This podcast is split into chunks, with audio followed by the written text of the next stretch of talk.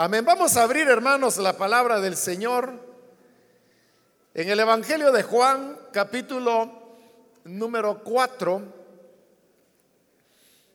Estamos los días lunes estudiando el Evangelio de Juan y hace poco relativamente comenzamos el estudio porque aún estamos a la altura del capítulo 4 y vamos a leer los versículos que corresponden en la continuación de este estudio.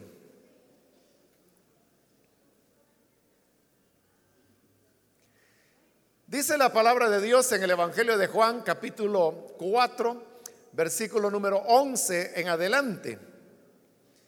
Señor, ni siquiera tienes con qué sacar agua y el pozo es muy hondo. ¿De dónde pues vas a sacar esa agua que da vida.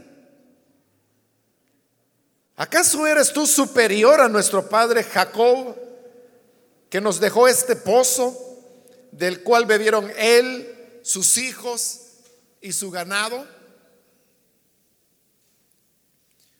Todo el que beba de esta agua volverá a tener sed, respondió Jesús. Pero el que beba del agua que yo le daré, no volverá a tener sed jamás, sino que dentro de él esa agua se convertirá en un manantial del que brotará vida eterna. Señor, dame de esa agua para que no vuelva a tener sed ni siga viniendo aquí a sacarla. Hasta ahí dejamos la lectura. Pueden tomar sus asientos, por favor, hermanos. Este día eh, continuamos, hermanos, con el diálogo que el Señor Jesús está sosteniendo con la mujer samaritana. Hemos explicado ya eh, por qué razón los samaritanos no se llevaban con los judíos, ni los judíos con los samaritanos. Y ese fue un juicio que hizo que, que la mujer, desde el momento inicial, viera al Señor Jesús con desprecio. Y en ese desprecio le dijo al Señor, bueno, ¿cómo es que tú me hablas a mí, que soy samaritana? Porque Jesús le había pedido que le diera agua. Él le había dicho que tenía sed y que le diera de beber. Entonces, como dijimos, era cierta ironía de la mujer, como diciéndole, bueno, de verdad que tiene sed, porque para que llegues a pedirme a mí, que soy mujer samaritana, es porque de verdad es de tener sed. Pero entonces vimos en la última oportunidad que Jesús le cambia el argumento y el Señor le dijo, mira, es que si supieras quién es el que habla contigo, no estarías esperando que yo te pida agua a ti, tú me pedirías agua a mí y yo te daría agua viva. Y en eso terminábamos en la última oportunidad, explicando de cómo, quién es realmente el necesitado. Bueno, ahí, ¿quién era el necesitado? Era que Jesús, por su sed, necesitaba de la mujer samaritana. ¿O era que la mujer samaritana necesitaba de Jesús? obviamente, esto segundo es la verdad. Incluso, pues, yo me adelanté un poquito en el relato y le dije que al final de cuentas la mujer ni agua le dio a Jesús. Entonces, el tema de que Jesús tenía sed realmente no era lo relevante y el Señor no se murió por no haber bebido agua, ¿no? Al contrario, cuando sus discípulos llegarán más adelante, veremos que Él les dirá, yo tengo otra comida que comer. Es decir, al Señor hacer la voluntad de su Padre, le saciaba, le alimentaba más que el almuerzo o el agua que la mujer samaritana pudiera darle. Si él estaba hablando es porque era ella la necesitada. Y en eso terminamos. hablando que nosotros somos los verdaderos necesitados. No es el Señor el que necesita de nosotros. Pero ¿por qué el ser humano no entiende esa necesidad? Porque al ser humano le cuesta reconocer que necesitamos de Jesús. Dijimos que era porque el ser humano no sabe quién es Él. Porque eso es lo que Jesús le dijo a la mujer samaritana. Si supieras quién es el que habla contigo, tú me pedirías a mí agua y yo te daría agua viva. Este, ¿Cuál era el problema? Que ella no sabía quién era Jesús. Y ese es el problema con todos los seres humanos. O sea, nosotros que ya lo conocemos a Él, nosotros decimos, es que sin Él no somos nada. Incluso nos preguntamos, ¿cómo fue que yo pude vivir una parte de mi vida sin el Señor? O si ahora mismo, si nosotros pensáramos que el Señor desapareciera de nuestra vida, nosotros diríamos, bueno, ¿y qué voy a hacer ahora? ¿Qué, ¿Cuál va a ser mi esperanza? O como Pedro le digo al Señor, ¿y a quién iremos? Si solo en el Señor ellos podían encontrar esperanza, vida eterna y después de Él, ¿quién más? Entonces, el problema fundamental del ser humano es que no sabe quién es Jesús. Y ese era el problema de la mujer samaritana. Ahora, como el Señor le ha dicho, mira, si supieras quién es el que te habla, tú me pedirías agua a mí y yo te daría. Y aunque el Señor ya le dijo que el agua que Él le dará, le ha dicho que es un agua que da vida.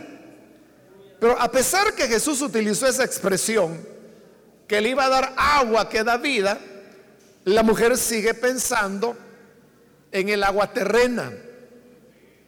Y por eso es que viene la pregunta que hemos leído en el versículo 11, cuando la mujer le dice, Señor, bueno, ahí hay que aclarar, hermano, que cuando ella dice Señor, no está utilizando ese, esa palabra como nosotros la utilizamos entre cristianos, ¿verdad? Porque decimos Jesús es el Señor.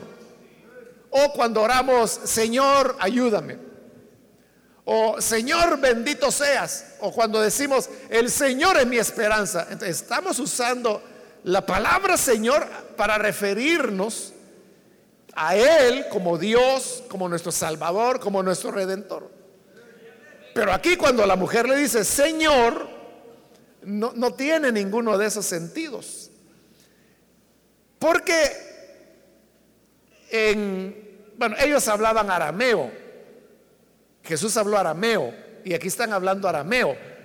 Pero el Evangelio fue escrito en griego, pero tanto en el arameo como en el griego, la palabra Señor es muy parecido al español, que por ejemplo nosotros podemos utilizar la palabra Señor para referirnos a Dios. Cuando decimos, el Señor es mi Salvador, usamos la palabra Señor para eso. Pero también, hermanos, usamos la palabra Señor para referirnos a cualquier humano.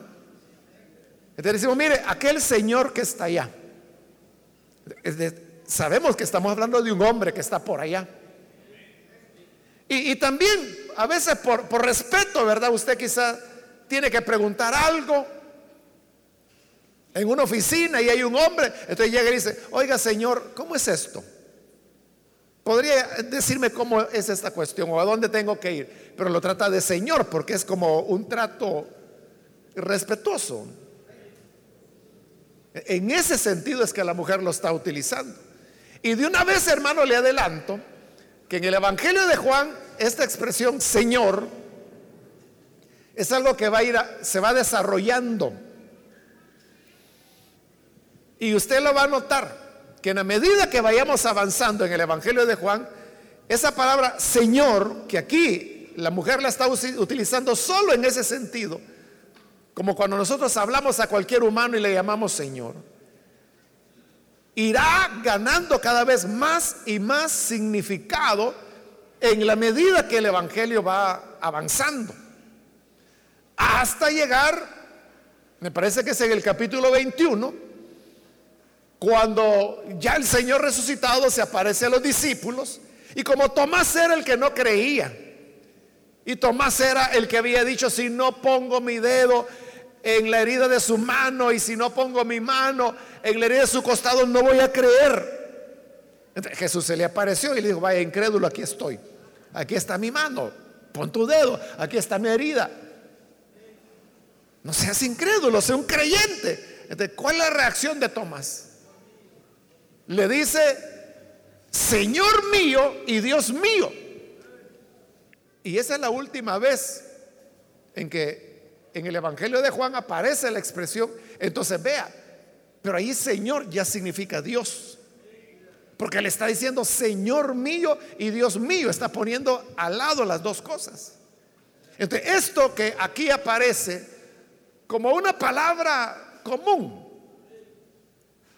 como decir Señor, como lo usamos en el lenguaje diario, poco a poco, en la medida que el Evangelio va avanzando, irá cobrando peso, peso, peso, hasta llegar a ese final del Evangelio, donde ya significa plena divinidad.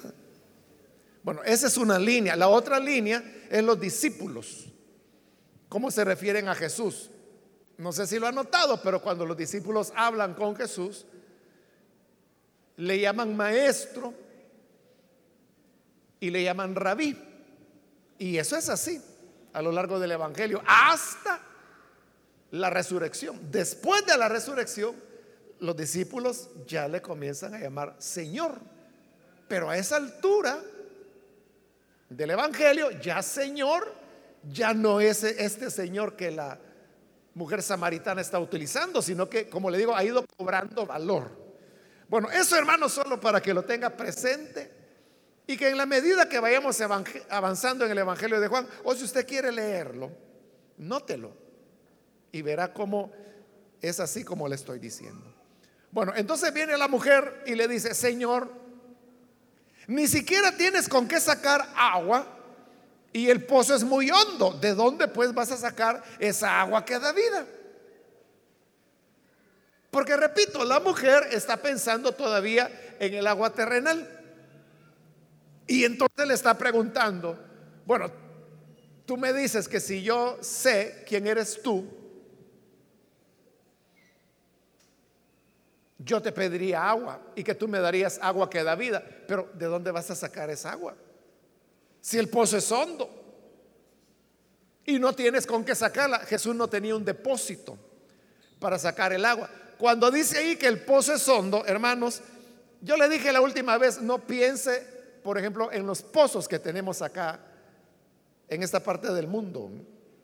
Que el pozo pues es un agujero en la tierra y que le hacen un, un borde, ¿verdad? A veces de piedra, a veces de cemento y que tiene pues una estructura de madera donde cuelga una polea y ahí bajan el balde. O sea, no eran así los pozos de, del Medio Oriente. Ellos no hacían ese tipo de construcción. Cuando la mujer le dice el pozo es hondo, se refería a que había que bajar muchas gradas para llegar al fondo donde el agua corría, recogerla y volver a subir. Eso es lo que la mujer le está preguntando. ¿Cómo vas a sacar el agua si es honda y no tienes con qué sacarla? Es decir, no tienes un depósito. Hay algunos que dicen, es que el Señor no tenía ni el balde ni el lazo. Mire, ahí no usaban ni balde ni lazo. Era simplemente tener un cántaro, una ánfora sería el nombre, ¿no? Es decir, un depósito hecho de barro, bajaban hasta donde estaba el agua, lo llenaban y volvían a subir y caminan. Pero Jesús no tiene depósito. Esa es la pregunta de la mujer, ¿cómo me vas a dar agua que da vida? Porque ella está pensando en el agua terrenal si no tienes con qué sacarla. Entonces, ¿cuál era el problema que la mujer veía para que Jesús pudiera darle agua? Que él no tenía un depósito. Y como era hondo, significaba bajar gradas Y suponiendo que el Señor la agarraba en las manos, pero en todo lo que subía, se le ya se le habría caído el agua. por eso le dice, el pozo es hondo y no tienes con qué sacarla. Pero la mujer sí tenía con qué sacarla. O sea, la mujer tenía un depósito. Entonces, la mujer lo que ha entendido es que Jesús le está ofreciendo agua de esa, de la que está en el pozo. Aunque Jesús ya le dijo agua que da vida. Bueno, y ya vamos a ver por qué la mujer no, no, no, no, no captó que Jesús no le estaba hablando de esa agua, sino que le estaba hablando en un sentido espiritual, pero así lo está interpretando ella, pero en otra dirección ya vamos a verlo. Entonces, para ella era como un gesto de caballerosidad de Jesús.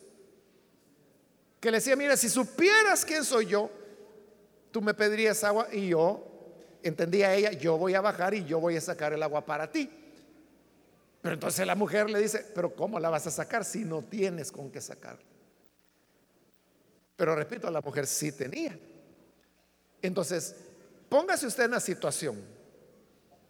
Piense que usted es esa mujer samaritana, es el mediodía, la hora más caliente, más calurosa, hay mucha fatiga, mucho cansancio, y hay un hombre que le está ofreciendo, según ella, el favor de bajar y sacar el agua. ¿Qué haría usted? Pero él no tiene con qué sacar el agua. ¿Qué haría usted? Y usted sí tiene el depósito. ¿Qué hubiera hecho? Claro, algunos lo están diciendo ya. Lo lógico era, bueno Señor, veo que tú no tienes con qué sacar el agua, pero aquí está mi depósito, aquí está, digamos mi cántaro, pero tampoco había cántaro, ellos no usaban cántaros. Era otro tipo de depósitos de barro, pero que tenían una forma diferente. Aquí está, aquí está mi depósito, ve y saca el agua. Pero ¿por qué no se lo presta Jesús? por lo que ella ha dicho anteriormente. Porque tú eres judío y yo soy samaritana. Es decir, somos de religiones diferentes. Y como lo vimos en el versículo 9, ahí dice, los judíos no usan nada en común con los samaritanos. ¿De por qué no le prestaba el depósito? Porque no usaban nada en común. Ellos creían la mujer samaritana pensaba que si Jesús tocaba su depósito, se lo iba a contaminar. Y de igual manera el judío pensaba que si un samaritano tocaba cualquier cosa que era de su propiedad, se lo contaminaba. Y por eso dice, no usaban nada en común.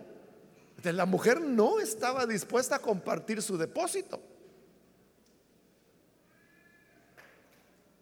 ¿Por qué no lo quería compartir? Porque en su religión les habían enseñado que eso no había que hacerlo. Aquí, hermanos, esto nos puede llevar a una reflexión. ya le expliqué cómo era la cuestión histórica, pero en resumen, digamos esto. Tanto el samaritano como el judío creían en el mismo Dios. Los dos se decían ser descendientes de Abraham. Y los dos decían adorar al Dios de Israel. Lo único que cada uno, por razones que le expliqué, tenían diferentes maneras y lugares de adorar a Dios. Pero era el mismo Dios, era la misma fe. Los samaritanos aceptaban los libros de Moisés, pero no aceptaban a los profetas. Pero entonces vea, tenían varias cosas en común, porque judíos aceptan los libros de Moisés, los samaritanos también, y eran las mismas escrituras. Entonces, la pregunta es, si servían al mismo Dios, tenían sus diferencias, pero creían, tenían escrituras comunes, se creían descendientes de Abraham, ambos guardaban la ley, Entonces, si tenían tantas cosas en común, ¿cómo es que habían llegado hasta ese punto que la mujer no le podía prestar su depósito. Y eso que era para beneficio de ella, porque le iban a sacar el agua. Eso es lo que hace la religión, hermanos. Porque yo le pregunto esto, le hago esta pregunta. Ahí en esta situación, en esta plática que tiene la mujer samaritana con el Señor Jesús, yo le pregunto, ¿qué era lo que a Dios más le importaba?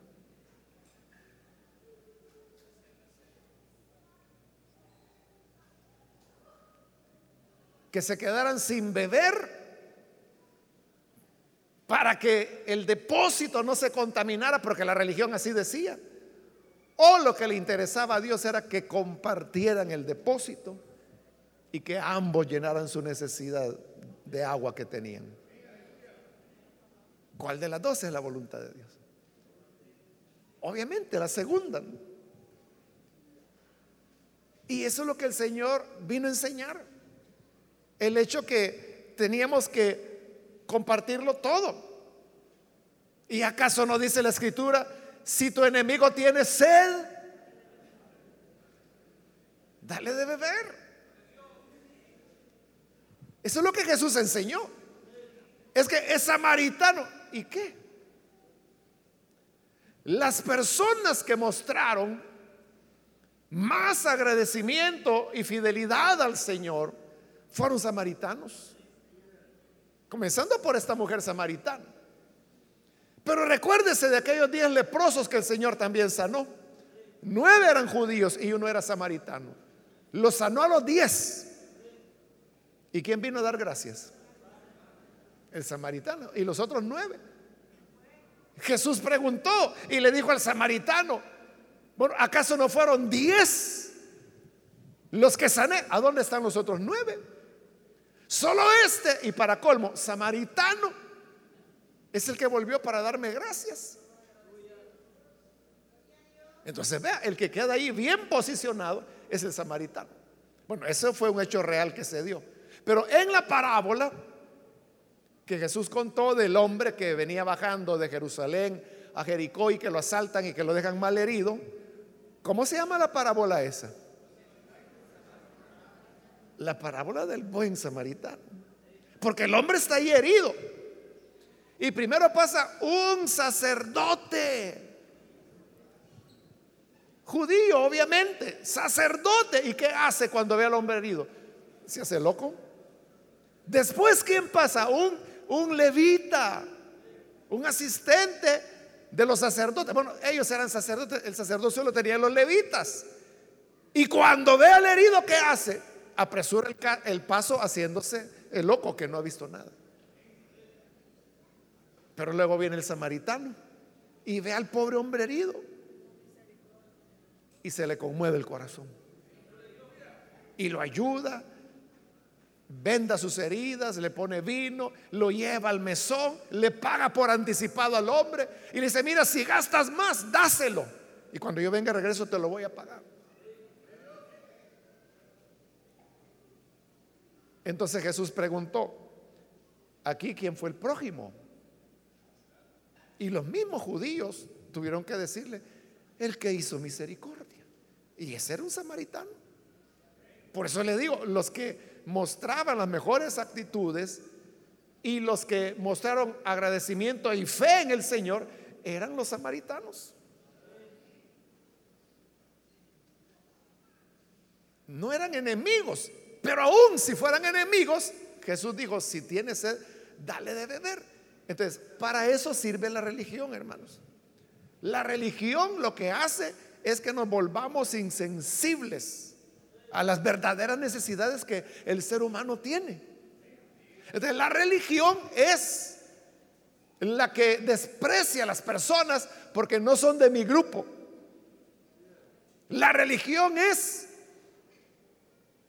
Mire, hay gente que dice, bueno, fulano, desde que comenzó a ir a la iglesia, ha abandonado a la familia. Ya ni nos saluda, ya no viene a comer con nosotros, ya ni nos visita. Y cuando nos habla solo para darnos una gran regañada. a decirnos que vamos de cabeza al infierno. Eso que las familias dicen tiene una base, o sea, no es un invento, es real.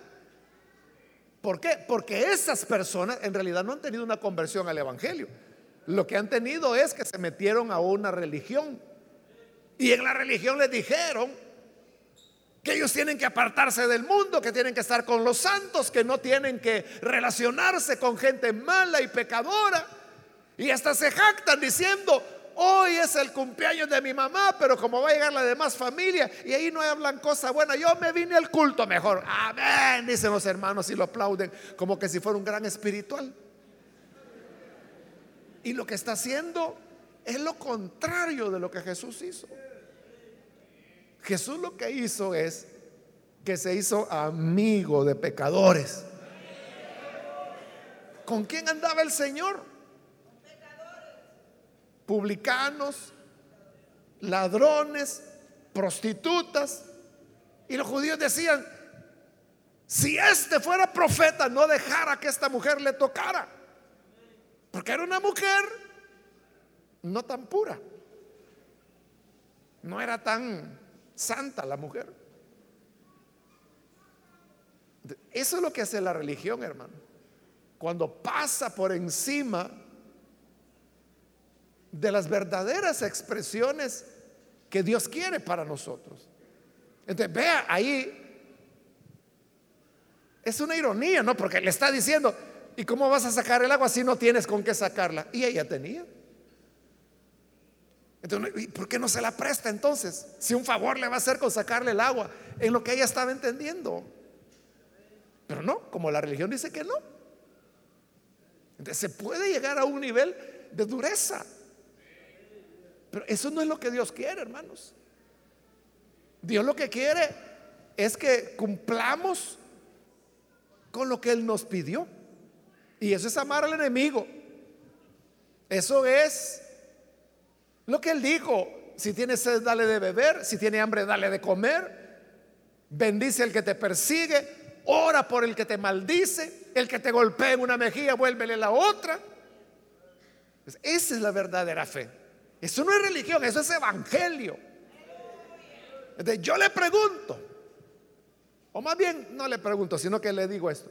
Cada vez que por razones religiosas usted desprecia a alguna persona,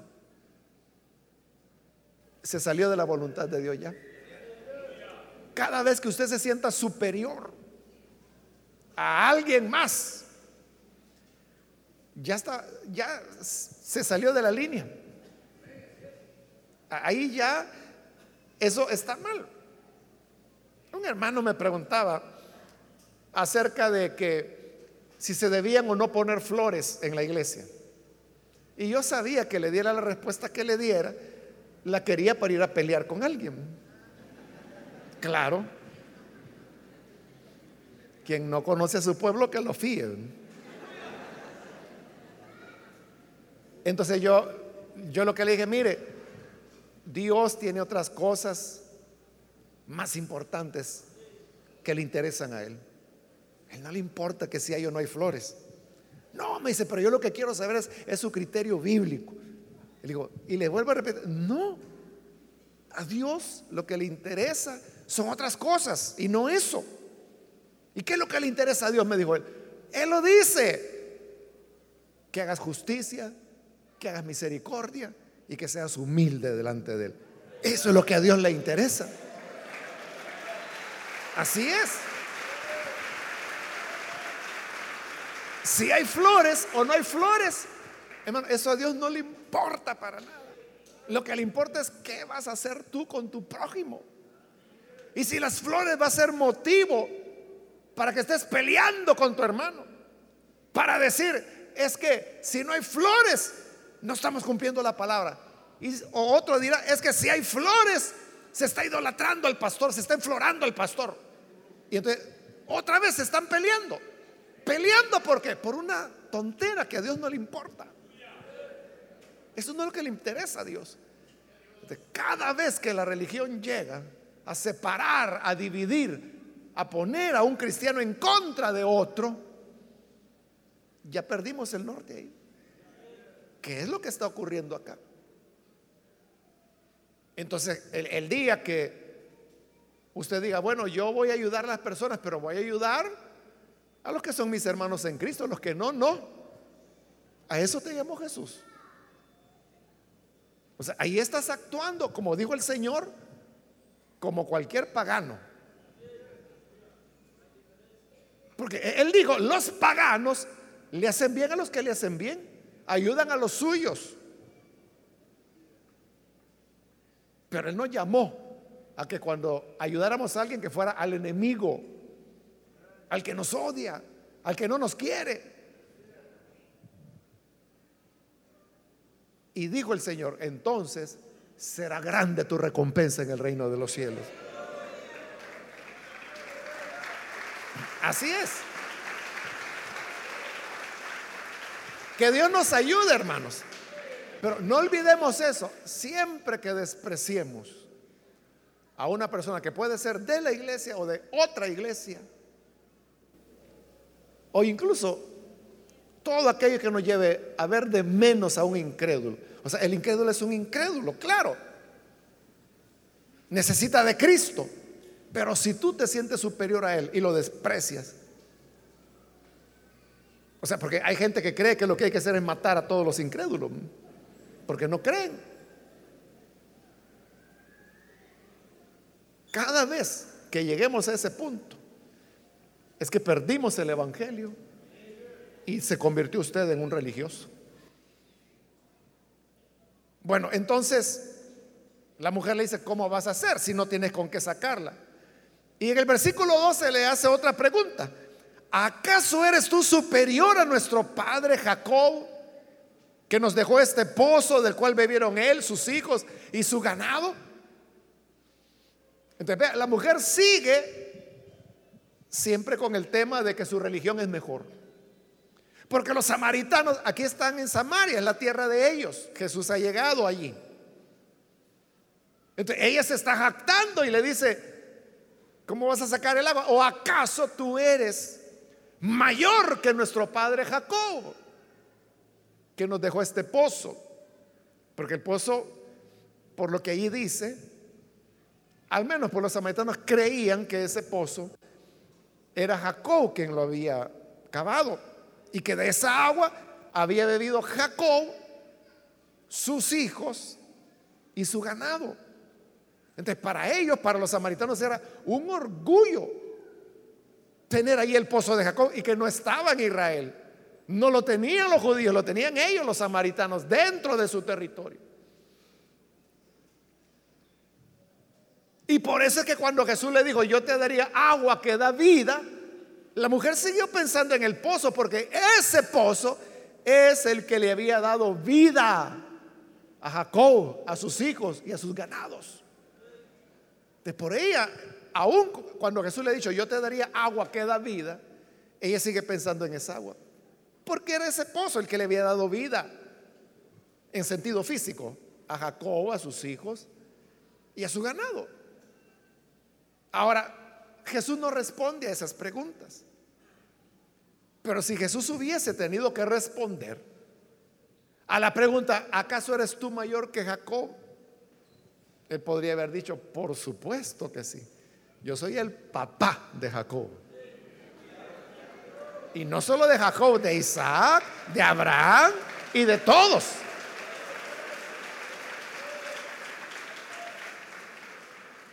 Pero como no es un tema, no ese es el tema que se está tocando.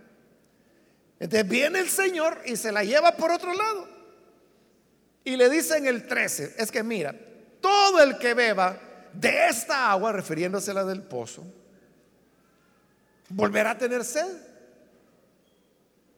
Pero el que beba del agua que yo le daré, no volverá a tener sed jamás. Entonces vea, ¿quién podía negar eso? Porque nosotros lo vivimos todos los días. Con solo que yo le pregunte cuántas veces ha bebido agua este día usted. Esa es la prueba de lo que Jesús está diciendo.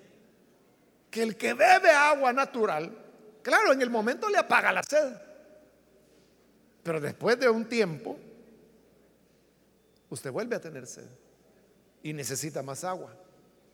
Eso que Jesús está diciendo, todo el mundo lo sabía y la mujer lo sabía perfectamente, más ella que le tocaba ir todos los días al mediodía, aguantando sol para ir a traer agua. ¿Por qué? Porque siempre iba a necesitar, porque bebiera lo que bebiera, volvería a tener sed. Pero como recuerde que Jesús, todo esto, Él lo está diciendo porque quiere llevar a la mujer a dos cosas. Una, que quiere que la mujer entienda quién es Él. Y en segundo lugar, quiere darle agua que da vida. Él le pidió agua a ella, pero realmente lo que Él quiere es Él darle agua a ella. Pero no del pozo, sino que, como Él dice ahí, el que beba del agua que yo le daré, no tendrá sed jamás. Entonces Jesús está yendo en una dirección espiritual. Por lo tanto, cuando Él dice, el que beba de esta agua volverá a tener sed, ¿a qué se está refiriendo Jesús? Se está refiriendo a la religión. Porque ese pozo era del cual los samaritanos se sentían muy orgullosos. Porque lo tenían ellos. Y ellos decían, qué maravilla si de esta agua bebió Jacob de este pozo. Él lo acabó con sus manos. Lo cual había sido como 2500 años antes. Es igual, hermano, que la gente que le gusta ir a, Israel y a Jerusalén. Porque van allá a lugares donde les dicen que, por ejemplo, que aquí fue la casa de Pedro, que acá es donde Jesús oró, que este es el monte de las bienaventuranzas. Aunque no hay manera de probar realmente que eso fue así. Pero ¿por qué la gente va allí? O sea, porque se queda viendo, e, es un monte como cualquier monte. Y se queda pensando, dice, aquí estuvo Jesús. Y pensar que estas piedras lo vieron. Y van al Getsemaní, donde hay árboles que sí datan de la época de Jesús. Entonces dicen, quizás este arbolito vio a Jesús cuando estaba aquí en el Getsemaní. Si acaso ahí es el Getsemaní, ¿verdad?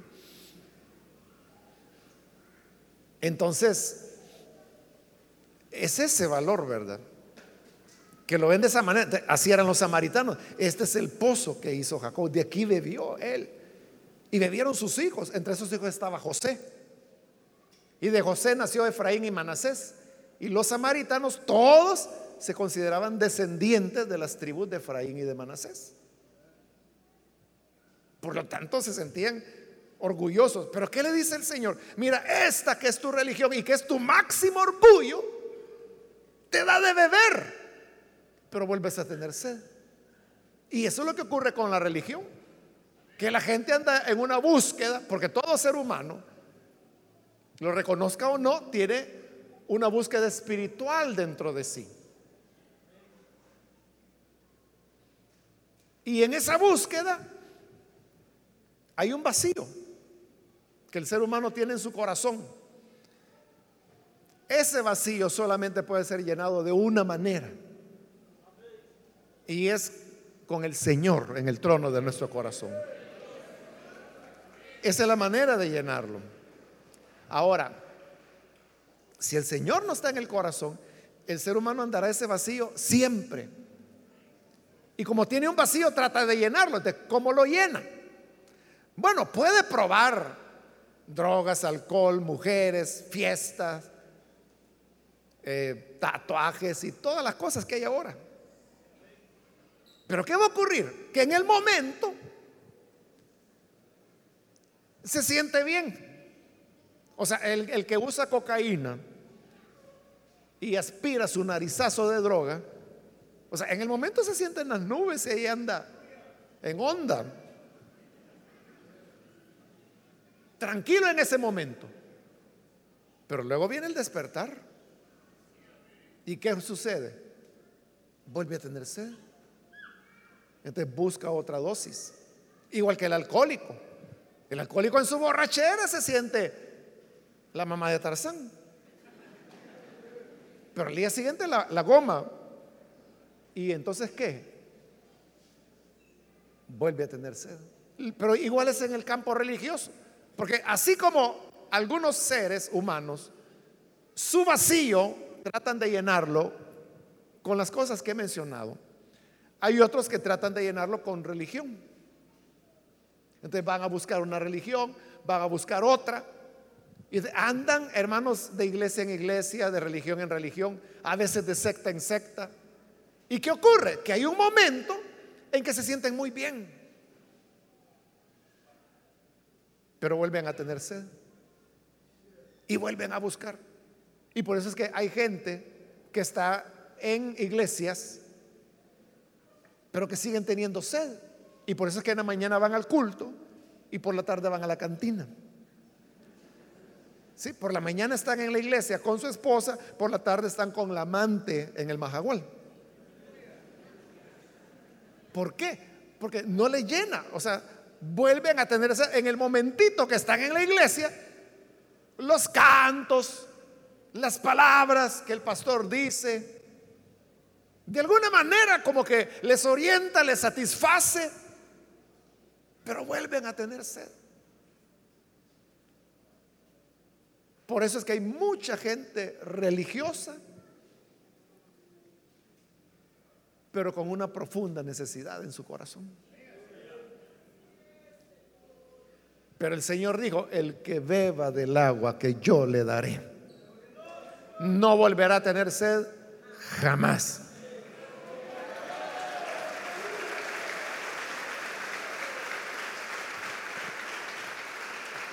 Porque Jesús es el único que satisface plenamente, plenamente al ser humano. Yo no sé, hermano o hermana, cuánto tiempo tiene usted de haber conocido al Señor. Pero de una cosa estoy seguro, que sea poco o mucho tiempo, desde que conoció a Jesús, usted está saciado.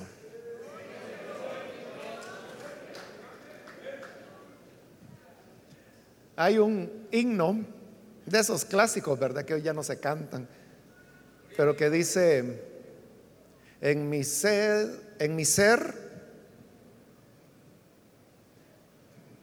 he tenido, en mi ser siempre he deseado una agua de la cual beber y esperaba que esa agua saciara mi honda sed. Aleluya, lo he encontrado a Jesús quien me salvó. De su agua he bebido, en su bondad me salvó. E-, eso dice ese himno. Bueno, y siguen otras estrofas, ¿no? Pero esa es la realidad que el hombre anda en búsqueda de, de qué beber. Bueno, ahí está el otro himno que es un poco más conocido, también es clásico, pero es más conocido. La Peña de Oreo. Oh pecador que andas por el desierto en las ardientes arenas del pecar. Oye la voz que te dice, ven y bebe. Es Jesucristo quien te quiere perdonar. O sea, otra vez está hablando del agua. Pero ¿qué sucede cuando creemos en Jesús y probamos a Jesús?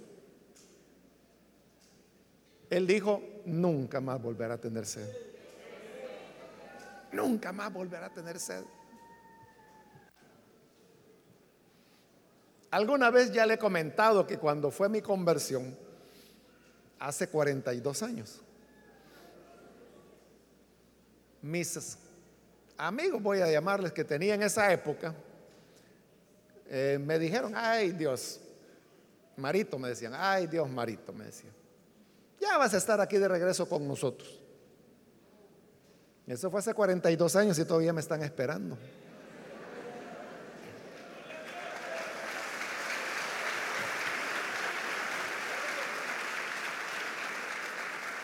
Pero, ¿por qué no volví? Porque no era una religión. sino que fue un encuentro con el Hijo de Dios. Y él dijo, el que beba del agua que yo le daré, jamás volverá a tener sed. Entonces, 42 años y yo no he vuelto a tener sed, hermano. No, no me han dado ganas de fumar marihuana, de ir a fiestas, de andar en una vida como, como no fue tan perdida porque mi conversión fue a los 17 años, no. Pero hubiera llegado a donde hubiera llegado, el agua que Jesús da sacia de tal manera que uno no vuelve atrás, no regresa.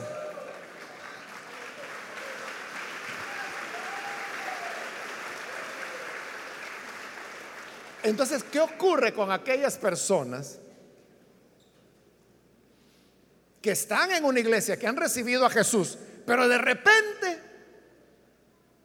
se desaniman y dicen, no, yo ya a la iglesia ya no le hallo gracia, ya no quiero ir, voy a pasar mejor un tiempo, ya no, no voy a estar yendo a la iglesia. Bueno, y algunos retroceden incluso y se van a cometer pecados peores que los que cometían antes de conocer al Señor. Entonces uno se pregunta, ¿qué pasó con ellos? ¿Volvieron a tener sed? No, no, no. Lo que pasó es que habían creído en una religión, pero no llegaron a tener un encuentro con Jesús que les diera del agua con la cual no se vuelve a tener sed. Entonces, cuando una persona tiene anhelos y tiene sed todavía, aunque esté dentro de la iglesia, y es que yo quisiera irme a dar una vueltecita al mundo. Quiero saber cómo está ahora el mundo, ¿cómo está Egipto? Quiero ir. Tiene sed. no ha creído en Jesús. Solo ha bebido de una religión. Como la religión que representaba el pozo de Jacob. Pero Jesús le dijo, mira, el que beba de esta agua volverá a tener sed. Y si tú solo tienes una religión, si tú solamente tienes una iglesia, si solamente te cambiaste de un local religioso a otro local religioso, volverás a tener sed. Pero el que tiene un encuentro con el Hijo de Dios jamás volverá a tener sed. Queda satisfecho, saciado.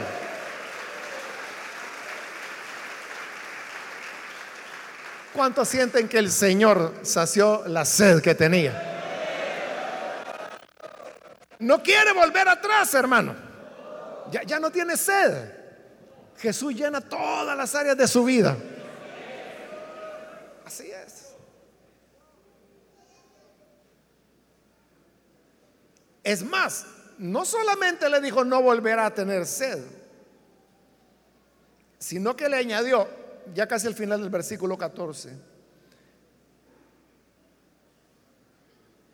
dentro de él, el que beba del agua, dentro de él dice, esa agua se convertirá en un manantial del que brotará vida eterna.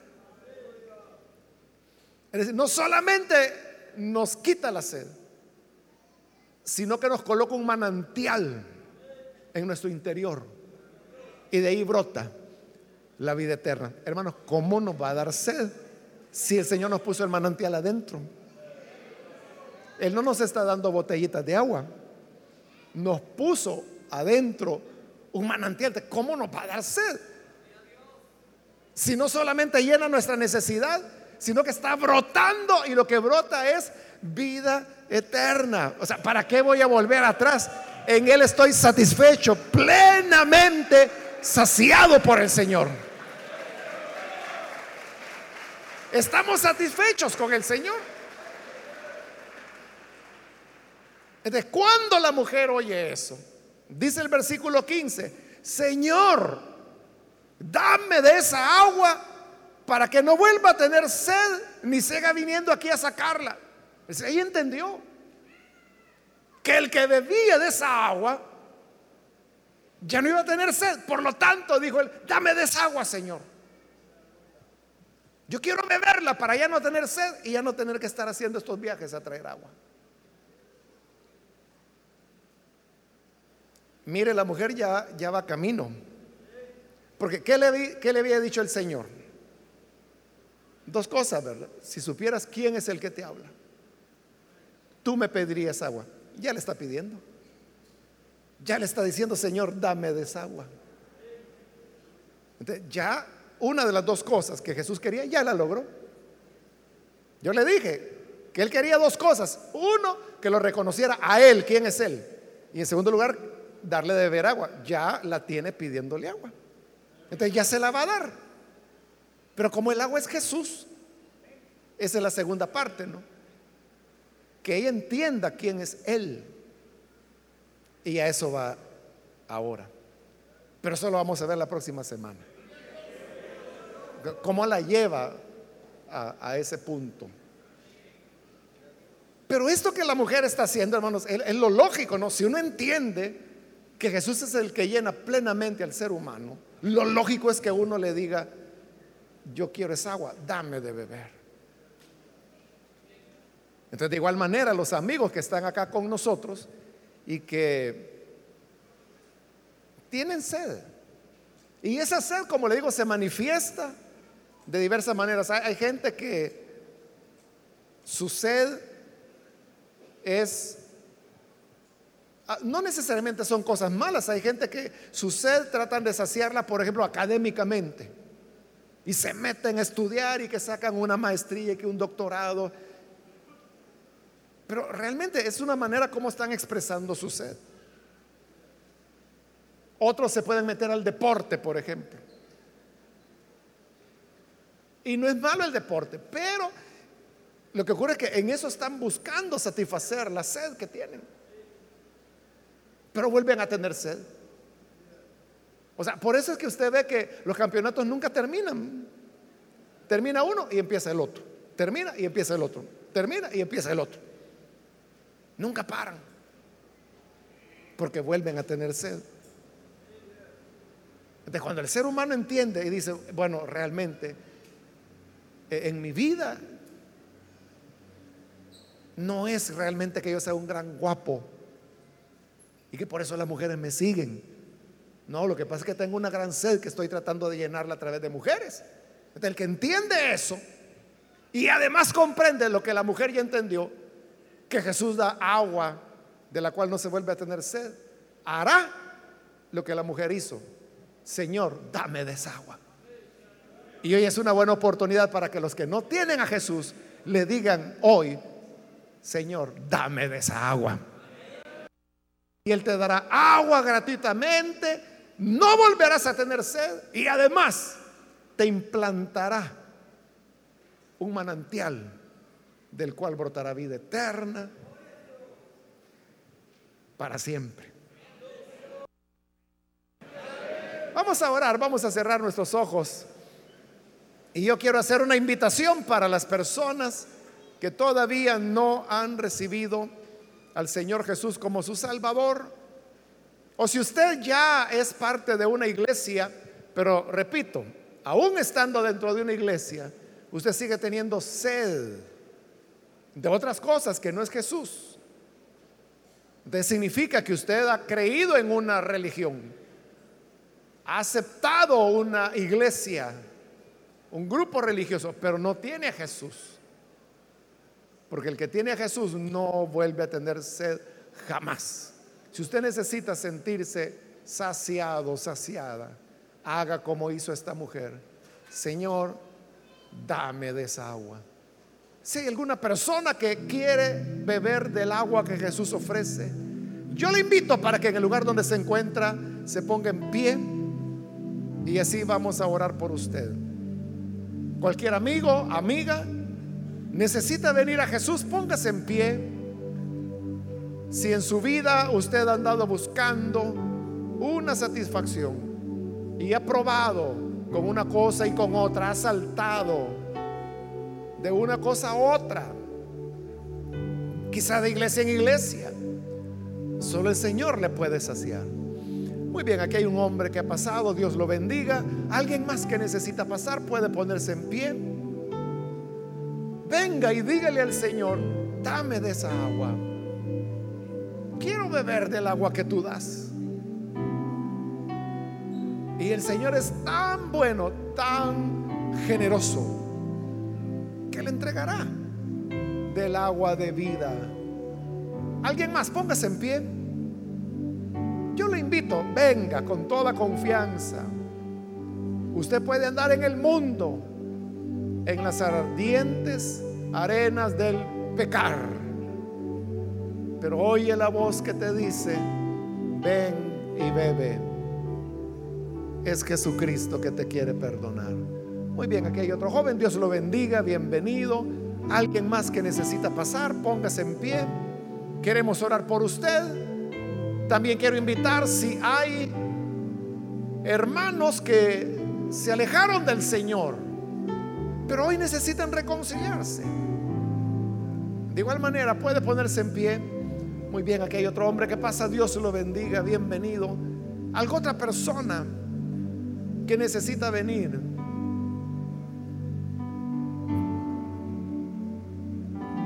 ¿Hay alguien más? Póngase en pie.